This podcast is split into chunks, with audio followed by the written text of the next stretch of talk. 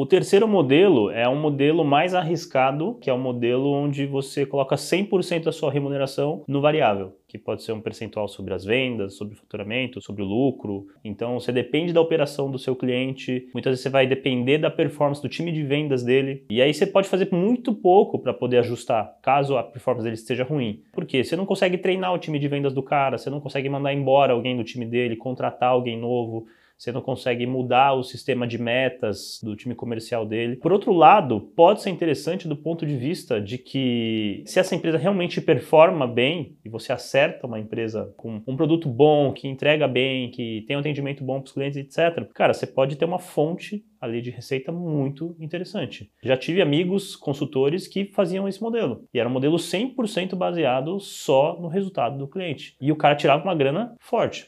O risco era todo dele, obviamente, mas também todo o resultado ele tinha lá uma parcela, né?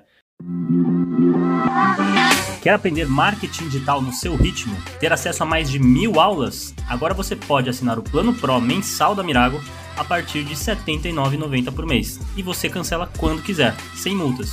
Acesse mirago.com.br e comece agora.